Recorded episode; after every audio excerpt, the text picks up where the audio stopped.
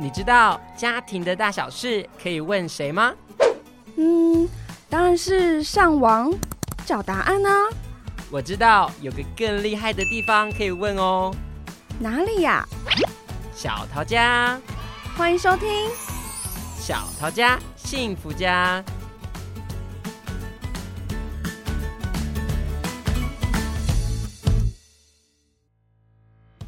好，欢迎收听今天的节目，我是小雨，我是年年。哎，小雨，我问你哦，嗯，今天我们要讨论的是自学啊，那你有听过什么是自学吗？自学，我们以前的年代好像很少哎。那你知道在家学习吗？在家学习，那你觉得自学应该是长什么样子啊？天才吧，天才才会在家自学。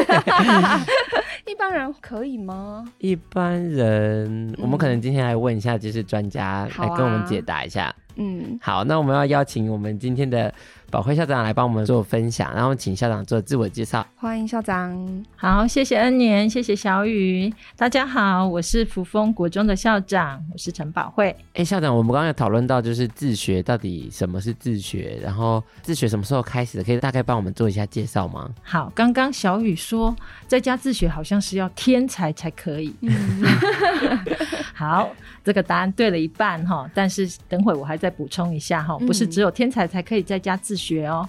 好，那跟大家来分享一下哈，其实我们的立法院在一百零三年的时候有通过了实验教育三法，那在家自学就是其中一个。好，那这三法呢，第一法叫做学校形态的实验教育，那第二种叫做非学校形态的实验教育，那第三种叫做公立国民小学及国民中学委托私人办理。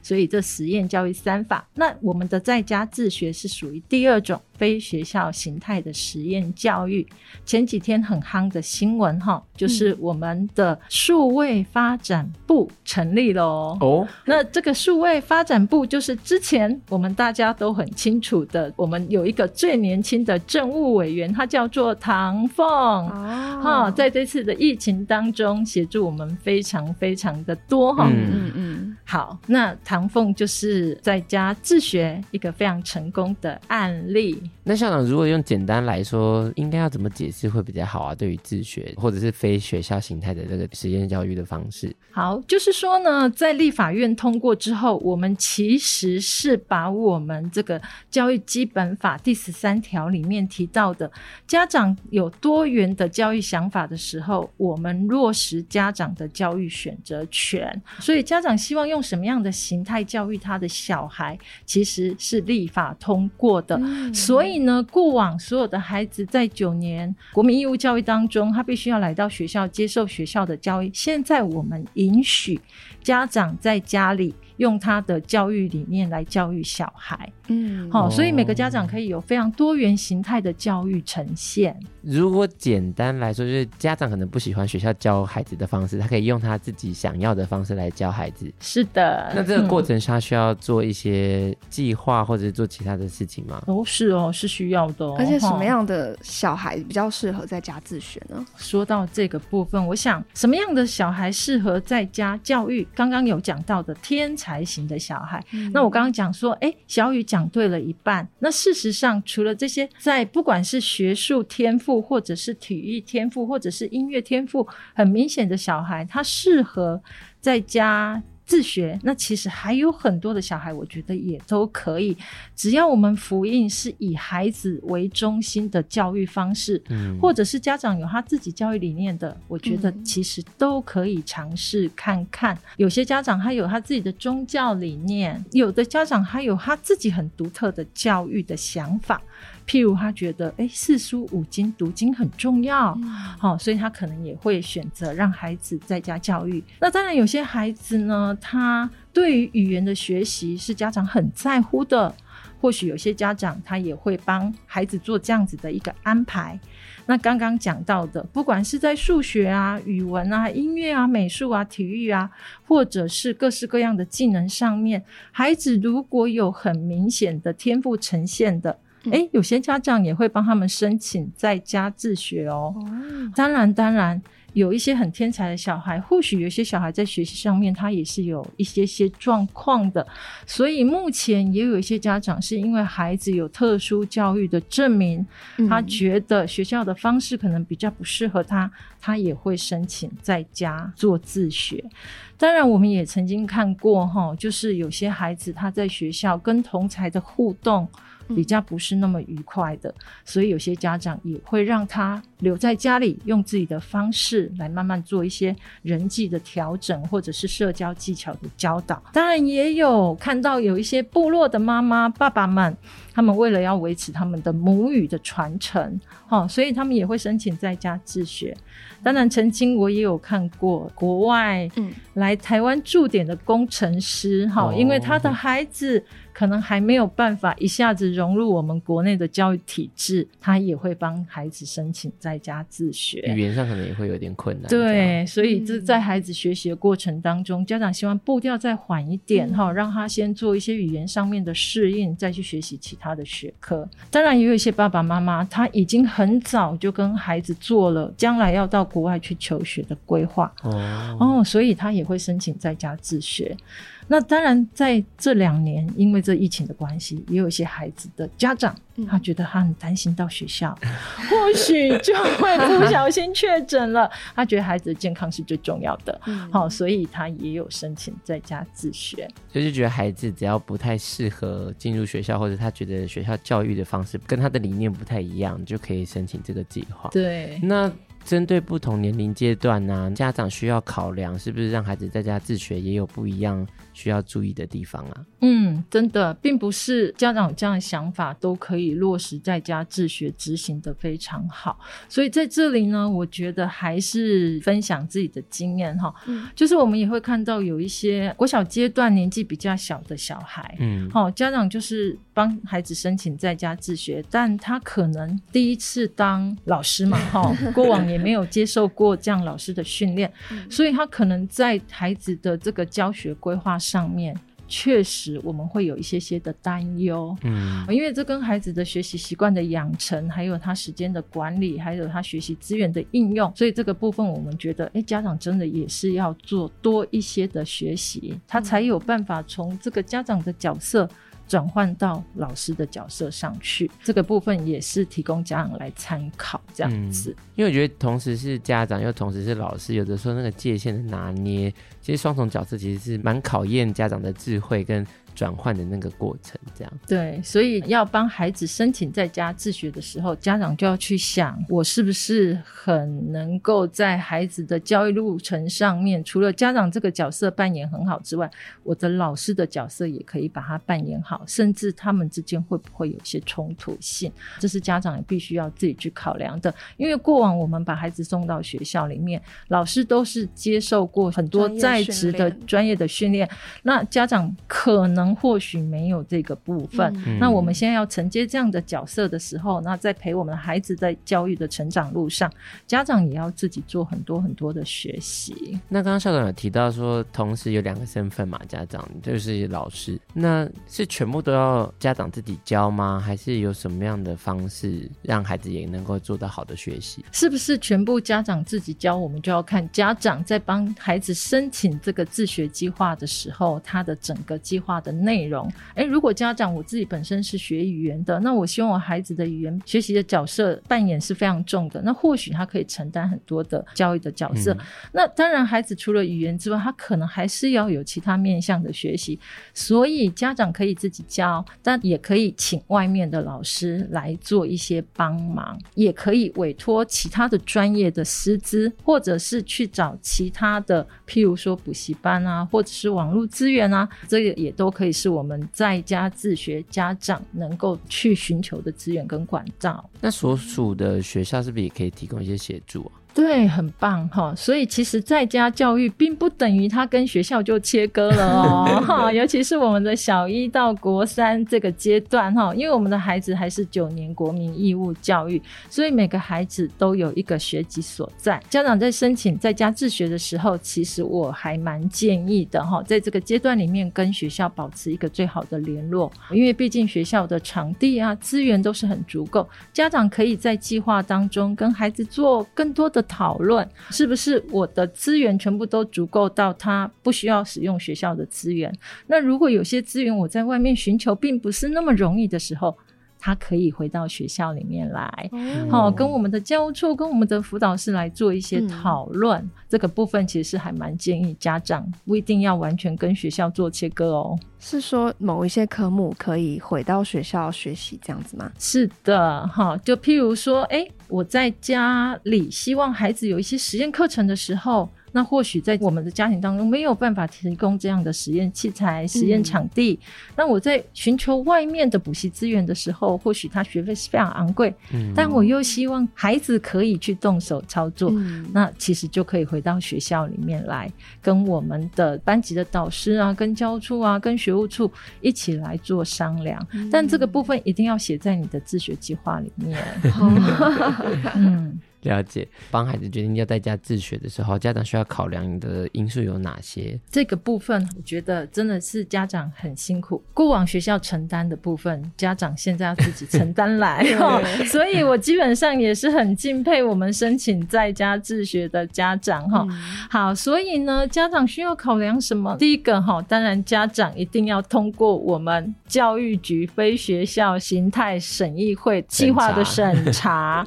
好，所以家长。一定要有撰写计划的能力。那当然，我觉得这是最初衷哈，就是为什么你要让孩子不在学校接受教育，要回到家长这边自己来承担？所以你要很清楚你的初衷在哪里哈？为什么我们要走这样的一条路？当然，你申请了这个在家自学，他每一年都要成果访视。好，所以整个孩子的学习，你要把它整个做完整的记录跟会诊。哇，这好像在写年度计划。做成果的意思是，有老师会去家里面看这些东西，看。看 是的，还是他们要送资料出来？的？哎，其实没有，我们桃园市教育局的审议委员其实非常贴心 哈，所以他们其实是到家里真的去跟家长跟孩子做互动，一方面也看看计划执行的状态，第二部分也了解孩子在家里学习的整个环境跟资源以及他。自己申请的进度是不是都有按时的来落实？哈、哦，所以是很贴心的。所以如果他没有落实的话，会怎么样？当然我们会辅导他。好，希望就是在哪个关卡上面家长有困难的时候，我们可以跟他一起分享、一起讨论、一起来看看这样的自学的计划有没有需要再调整，嗯、或者是说，哎、欸。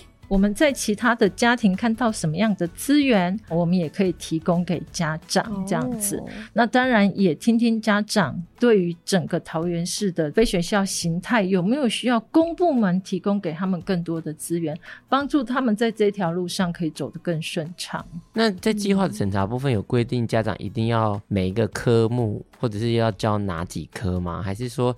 家长其实他可以自己决定说他想要上什么课就上什么课，这个部分其实就是落实家长的教育选择，跟以孩子为中心，所以其实就是克制化。所以孩子要不要五育均衡，其实是并没有被规定的。所以如果我觉得我的孩子都不需要看中文，他只要会英文就好，也是可以的。这也是可以的。哇，这个弹性真的好大。对，所以我们其实有看到有些家长他把孩子的主轴都放在高尔夫球，哎、欸，都放在桌球。你想要培养成选手吗？对，因为他的孩子在这个天赋上面也真的是表现非常棒，嗯、所以他用了非常多的时间在培育孩子的潜能的部分，跟他天赋的部分。嗯、哦，所以其实并没有规定一定要。五育均衡这件事情，所以变成家长有没有实践这件事才变成是最重要的事情。对，但是内容其实真的非常的弹性跟自由。对对，给家长就是很大的很大的一个自由，但是你写出来的计划，你就得照着你的计划去执行。所以没有落实，可能就会被取消。我们当然不希望走到这个地步，所以还是希望嘿，因为家长可能也第一次执行，嗯、那或许他的经验不足，所以这个审议委员扮演的角色，并不是真的要去把它取消来，而是希望能够辅导他、协、嗯、助他、帮忙他，甚至公部门可以提供什么样的资源。帮助这些家长，这其实是我们更希望看到的部分。那除了计划部分，有没有其他家长还要考量进去的因素啊？也是有哎、欸，所以呢，刚刚一直提到哈，就是原本家长可以把孩子送到学校，由这些专业的师资来教授我们的孩子。那如果回到在家自学，很重要的就是家长你扮演了除了父母之外的老师的角色，所以家长自己要想清清楚，我能够教给孩子的是哪些东西。家长必须要要有教的能力哈，因为孩子的可能唯一老师就是你，好、嗯，所以家长要不断的去精进。那第二个就是家长的教育资源有多少？嗯，哦，因为过往在学校里面，我们有各式各样的专科教师，我们有各式各样的课程。对，那回到家里面，家长的资源的取得跟运用，我觉得这是很重要的一件事情。那在我的经验里面会看到是，通常小学四年级以下的孩子，家长基本上大概都有能力去自己指导小孩，嗯、但到了小五之后的课业稍显有难度了。嘿，所以家长是不是自己可以完完全全的当孩子的师资，还是他必须要寻求其他的老师，或者他跟其他的家长共同组成共学团体，每一个人负责教一科，这个家长可能就要去考量。嗯当然，孩子在家，哈、嗯，我觉得现在网络的使用的部分，嗯、我们真的也要提醒家长，网络的资源好多好多，但孩子是不是能够自己在运用网络上面能够控制的非常的好？嗯，这也包含第一个孩子的时间管理，第二个他对网络会不会成瘾，嗯、再来他的眼睛使用网络上面会不会遭受伤害？我想这个部分真的是家长也要一并把它思考在里面。家长会不会被其他很多邻近周遭或亲朋好友的一个拷问，对哦，为什么不让去学校？嗯，这也是很多家长会面临到的。为什么人家的小孩都送去学校，你为什么要在家里自己教？你有比较厉害吗？还有长辈，嘿，还有一些长辈的不谅解。所以我想这个部分是真的，家长也要去稍微思考一下。那当然，我觉得很多很多的家长因为选择了在家自学，那你当了孩子的老师，势必对你的。工作也有影响，影响到，所以可能或许是爸爸，或许是妈妈，你可能要辞掉工作，全程的陪伴小孩，或者是你只能兼职，然后去陪伴你的小孩。嗯，这些因素是真的一定要考量进去。那在家自学啊，从校长看过那么多案子的角度来看呢、啊，有什么优点或者是缺点，可以跟我们分享一下？好哦，为什么桃园从一百零三年啊，就是立法院通过这个实验教育三法之后，在家自学的人数急剧的成长？哈。好，计划的撰写确实不太容易，因为回到你的初衷。嗯、但是我先讲一下那个人数哦，哈，从一百零三年到现在一百一十一学年度，我们桃园呢申请在家自学人数是从两百多位到现在已经是九百七十五位学生了，很多哎，嘿，所以其实人数是年年在成长，那就表示哎，他一定有。家长认可的地方，嗯、嘿，它的好处。所以呢，在家自学，我觉得我自己看到他的优点，就是第一个，父母可以把他的教育理念真的去落实。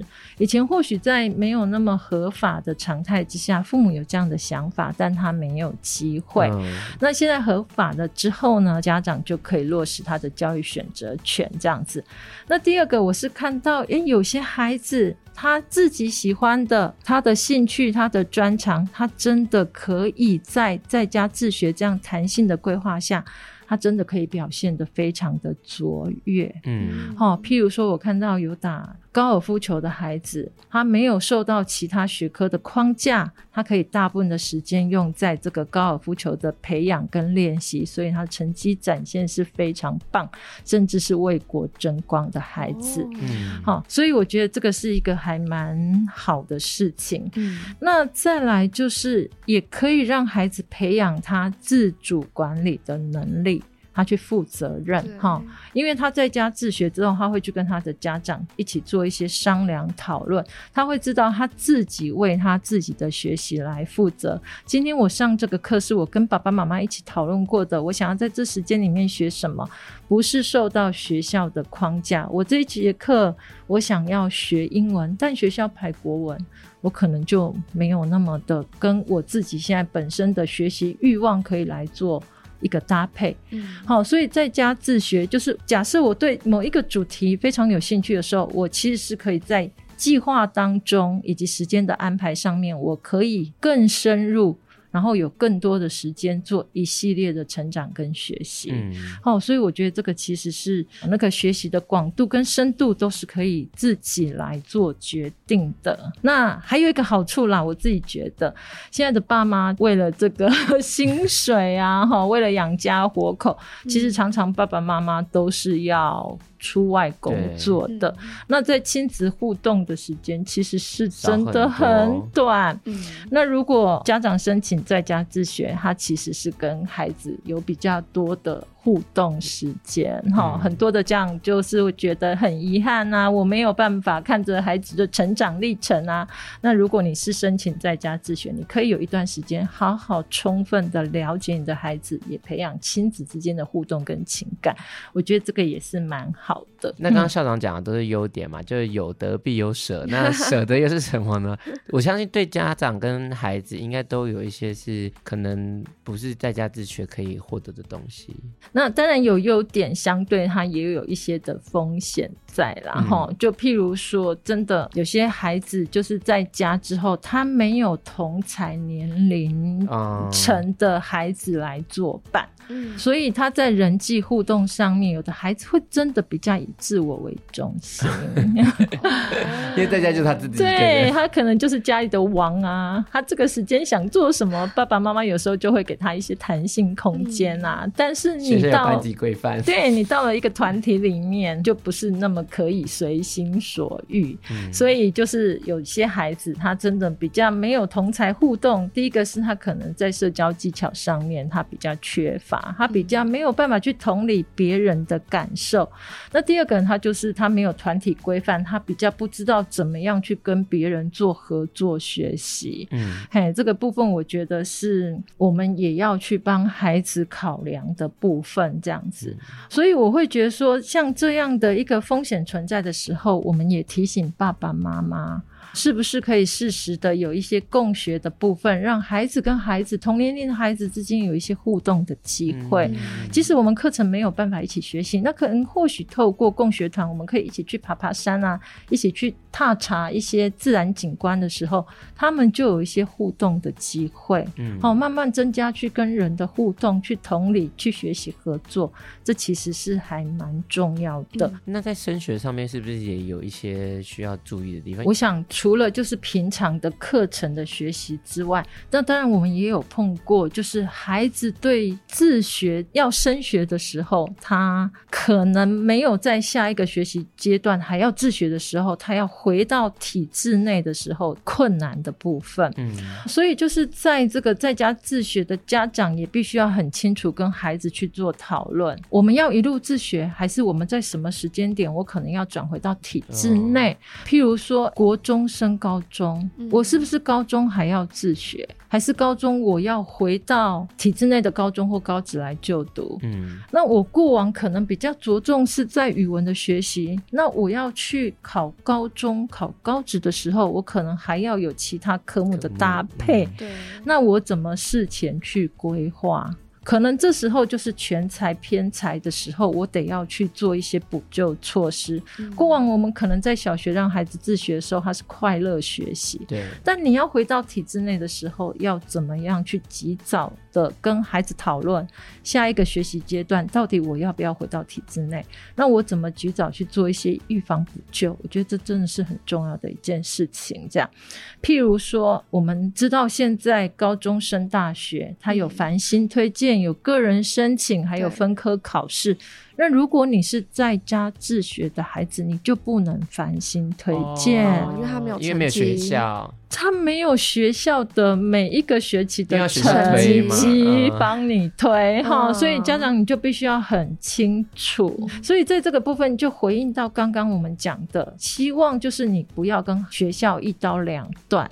如果可以的话，你还是可以跟学校有一些互动，在资讯的提供上面，我觉得是可以比较充足的。因为在我们过往访视的经验里面，就是有些孩子他没有挂籍在学校，那他对于学校的一些考程的时间，他就比较不清楚。当他大学要回到体制内来做这样子的考试的时候，他没有过模拟考。他不知道什么叫做模拟考，考 对、啊、对，那他在考试的应试上面，他也会觉得他经验其实是很缺乏。那、嗯、如果你跟学校合作，你可以跟学校说：“哎、欸，虽然我平常没有来到学校，但我想要跟大家试试模拟考。嗯”这个部分学校其实都很乐意帮忙、哦。那在家长的部分呢？家长需要负担一些什么，或牺牲一些什么吗？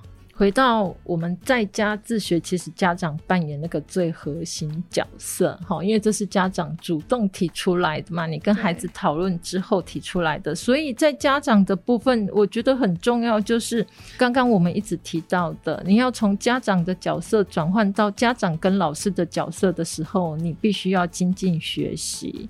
那第二个就是。长时间的陪伴小孩在家里，家长你自己的情绪管控，对，因为真的孩子二十四小时在你的眼皮底下，我们也看到有一些家长真的是非常的疲累。我说我们还可以把孩子送到学校，学校，然后用不同的角色眼光来看小孩，但小孩都我们自己在辅导管理跟教导的时候，所有孩子的优缺点都在你的面前，嗯，而且是你要去行说引导他，所以有时候会看到家长的辛苦哈，嗯，这个部分可能家长就自己要能够学着去做调试。那再来就是你自己在家里教小孩的时候。那势必也牺牲了家长很多自己的休息时间跟家事劳动的时间，所以我会觉得说，在这个家长的部分要考虑到的就是会不会有角色冲突，嗯，会不会有亲子冲突这一块，真的还蛮建议是真的要去寻求其他家长走过的心路历程，对，好好的问他们在每一个阶段孩子卡关了，我怎么办？不只是孩子怎么办，嗯，我们自己要怎么办？我们能不能坚持一直走下去？如果家长不能坚持，孩子势必就要被迫放弃。嘿，那在这样的过程当中，我觉得家长是要有一个后援支持着他。哈，他一个人单打独斗绝对太辛苦，应该是要有其他的人跟他一起作伴，一起分享。哎，我觉得这样会比较好一点。像我刚刚分享的时候，我蛮有画面，就是孩子上课有没有下课还可以跟其他学生出去玩，对。但是你在家里上完课下课还是跟着你到处都是你。而且前阵子不是网路吗？就是在说放暑假，然后妈妈们哀嚎，然后老师们欢呼，然后就要开始上课，结果就颠倒。但是现在就是都是你耶，就是你是老师，你又是家长，你两边都是。不管怎样都在哀嚎，对啊，很辛很辛苦。他们没有开学日哎，对，没有开学日，也没有结业式，这压力真的蛮大的，真的真的。那既然压力蛮大的，那想要请校长给家长们推荐一些自学的好资源，可以帮助家长可以不管是调试心情啦，或者是分担教养的，或者是教育的一些压力，我觉得。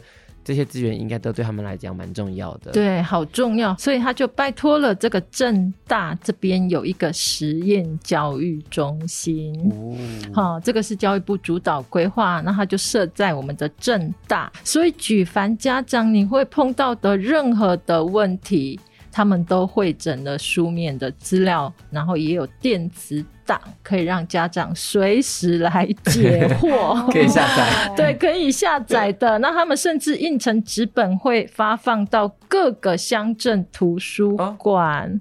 哎、哦，所以大家也可以去借来看。对，它有一本叫做《自学手册》。家长孩子会碰到任何的问题，它里面通通都有 Q&A，哈，好，包含相关的法规，通通都有。自学百科全书，对，真的是这样。那第二个就是他们也编了一本叫做实验教育的作业手册。家长你要担任老师，或者是我要做什么样子的一个进修，嗯、或者是公部门的承办人都可以透过这个实验教育的手册里面去做一些学习，嗯、所以真的是非常好用的一个手册。好，所以这是第一个正大实验教育中心。那第二个呢，我要推荐我们桃园市政府教育局的网站。桃园市政府教育局有一个网站叫做“非学校形态实验教育申请跟审议的作业系统”。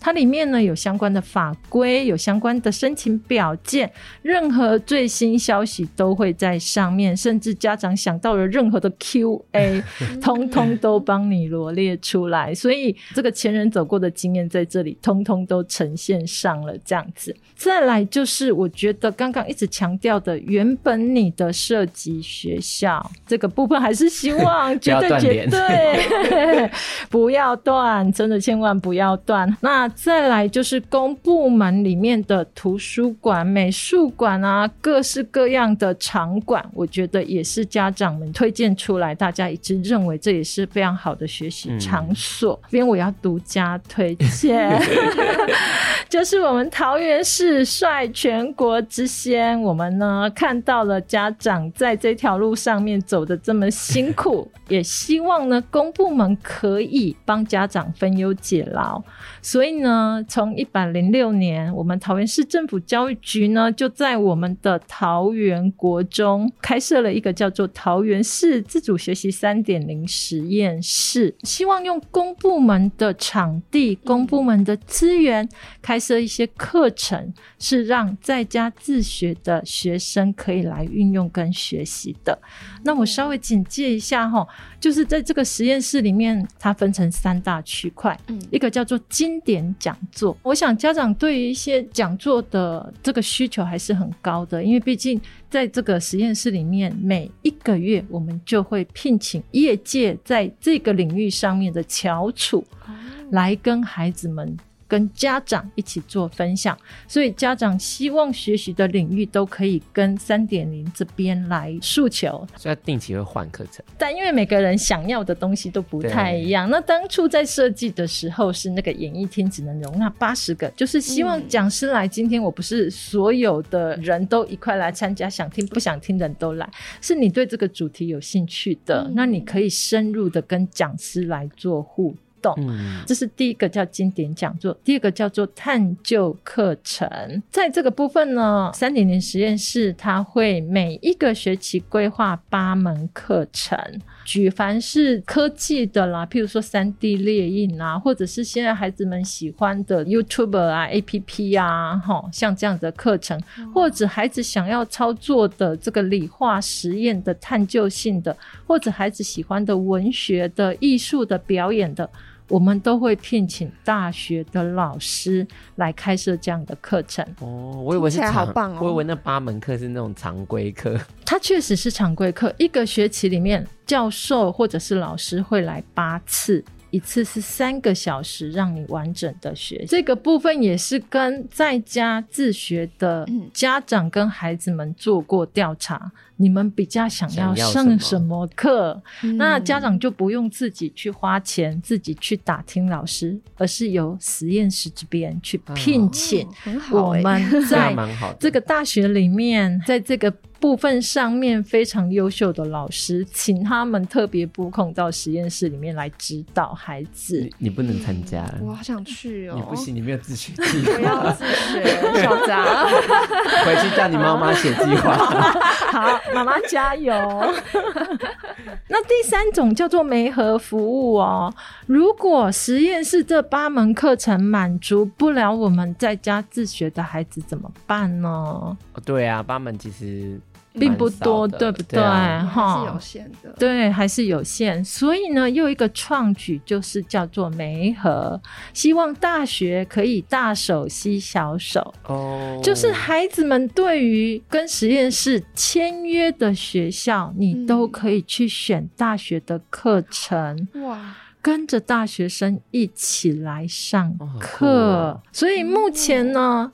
中原大学、民传大学、中央大学、清华大学都有跟我们三点零实验室做了签约。使用这项服务的孩子是不是年纪都会比较长一点呢、啊？哦，并没有哦。欸、我们有小学五年级的孩子，他就到中原的化工去学习。啊、他学什么？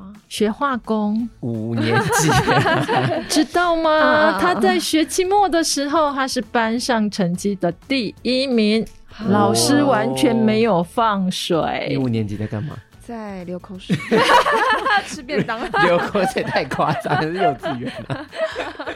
对，所以真的有些孩子他真的是很有天赋。那他如果在他喜欢的课程上面提供给他最棒的资源，其实他很快就可以开花结果，蛮好的。对，所以这真的是一个创举。就是如果。家长选择在家自学，你又涉及在我们桃园市的，其实都可以充分运用这样的一个资源。嗯、所以，如果家长有兴趣，可以到桃园国中的桃园市自主学习三点零实验室的网站上面来看。但很希望可以帮忙我们这些在家自学的家庭，啊，希望提供他们更多的资源，让他们不要每一个人都从零到一走这么。辛苦的路程，嗯、嘿，希望现在是资源就在这里，你好好来充分运用，这样。还有每次去访查的那些委员，也可以好好使用他们。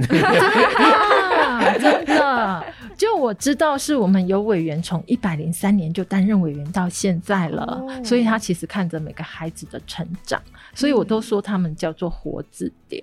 我是举凡这个在家自学可能会碰到什么样的困难，会有什么样的心路历程，我们其实有些委员真的经验很丰富，嗯、而且有些委员的孩子就是在家自学的。所以他们更能够感同身受。Oh.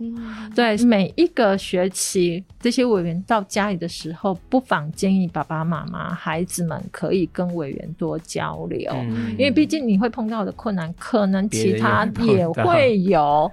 对，所以你就可以做一些询问、参考这样子，甚至是资源的分享。嗯嗯，嗯好，那民间的部分其实大家搜寻应该也都找得到蛮多的团体啦。对，那其实可以上网。去找，因为其实现在网络上也蛮多的资源。我有个朋友，他的孩子是自学的，然后他也有参加一些团体，他们就会互相分享跟 share 一些资源。我觉得这也是一个蛮好的，因为特别像刚刚校长有讲到的，就是人际关系上面的互动啊，然后去学习。我觉得这件事情。除了家长的教育理念以外，我觉得这个是他毕竟还是要出社会。对啊。那出社会这件事情，他们的人际互动就会非常的重要。是的。那最后最后，我们想要问问看校长这边有没有想要给我们的家长或是听众有一些建议，不管是在想要做自学啊，或者是已经在自学的这些家长，有没有一些建议可以跟他们分享？这样。最后呢，当然还是想说，真的家长选择这样一条辛苦的路。但期望应该都是很甜蜜的一个结果，嗯、所以还是要请家长在选择自学之前，真的要去想清楚，因为这个过程确实不容易，对，哈，所以就是为什么我们要自学这件事情。一定要跟孩子沟通好，也要取得家人的共识。好、哦，不要说我妈妈很想自学，嗯、但爸爸不愿意，或者阿阿公阿妈也不认同，孩子更不要。到底为什么？这样会很痛苦哦。还因为我们曾经看过有一个家长，他其实是还蛮跟风的，嗯、就觉得哎、欸，自学是不是很棒、很流行的一件事情？嗯、但是其实他不知道他到底要把孩子带到哪里去。嗯、所以其实真的家长要。去想清楚，在你申请自学的时候，你的理念真的要很清楚。啊，也不能你写完是一套，落实是一套，嗯，好，所以这个绝对不可以。那第二个部分就是，真的也要请家长在家自学当中，你自己要很清楚，你跟孩子的互动，你要带给他的是你想要，孩子孩子想要，哦，因为我们曾经也看过有家长。他非常喜欢古典文学、四书五经，所以伴随着古典文学，孩子不能用手机，孩子没有跟别人做互动，欸、他的孩子随时保持在一个非常单纯的环境里面。哦，他小龙女的，他永远看到是哥哥姐姐也读四书五经。哦，那孩子其实还有其他。某些的渴望，所以家长就没有办法提供给孩子。那我们看到比较难过的例子是，因为孩子从小就自学，嗯，那他在家长跟哥哥姐姐的比较之下，这个孩子他没有兴趣在这些读经上面，嗯，所以他可能没有办法像哥哥姐姐表现这么优异，他没有那么喜欢，但他又没有办法说服家长，他想要回到学校里面去，因为家长对学校有很多的不放心，不管是交友的状况或是学习的状况，嗯，所以变成这个孩子最后他选择不跟任何人说 话。哦，对，因为他长期这么多年来都自己一个人在家。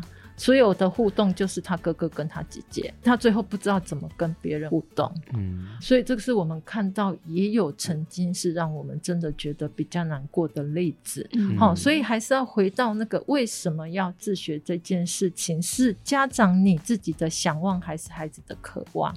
嗯，他必须要去沟通到非常非常清楚。那所以第三个提醒，也就是说，孩子他随着年龄在增长，他的想法也会改变。当孩子有一天他真的没有办法在自学路上继续走的时候，家长是不是要放手？我们是不是更多尊重孩子？如果孩子真的没有办法喜欢这样的一套课程，他想要跟人有互动的时候，他想要到学校里面去进行团体的学习的时候。家长有没有办法去调试？因为这可能比较多是家长的理念，我想要把孩子形塑成什么样的一个孩子，但是孩子他会有自己越来越大的一个想法，所以家长能不能快速的去转换，或者是说，诶，孩子原本他可能没有要走升学这条路，但最后他要走升学这条路的时候，可不可以很快速的去帮他？找到相对应的资源，去把他为了调整升学体制的时候做一些补足。这个部分我们真的都要请家长。要多多的去思考，所以在家自学这个部分，我觉得成功在父母。嗯，你扮演太重要的角色了，所以你愿不愿意播出时间去跟其他人做互动、做资讯的交流？我觉得这个真的是很重要。嗯、前人的经验可以给大家参考的部分，就希望教育局在办一些交流活动的时候，我们希望家长也可以一起来参与。特别是那些有兴趣的家长，可以多参与这些课程。对，好，谢谢校长今天给我们的分享。那从今天校长的分享，校长一直在提。初衷跟家长到底对于你的教育理念是什么这件事情，一直在提醒我们要好好的理清。以外，我听到的另外一个部分是，校长其实提到很多次跟孩子讨论，跟孩子讨论，就是其实家长有没有真的了解孩子自己的需求，跟是不是能够试着顺应着孩子的事情去发展，跟陪伴他学习。我觉得这件事情也是蛮重要的。那近几年一直在讲那个儿童权利公约嘛，嗯、就是 CRC。孩子他也有他表达他自己的想法的权利，所以我觉得这也是让家长可以去多一点点的思考。那每个家长可以多一点跟你的孩子互动啊，了解，去找到适合你们家的学习模式，不管是想要自学还是回归体制内的学校，这样的话一定都可以帮助你跟你的孩子在学习的路上走得更顺畅一点点。那我们今天节目就到这里结束喽，谢谢校长，谢谢校长，谢谢。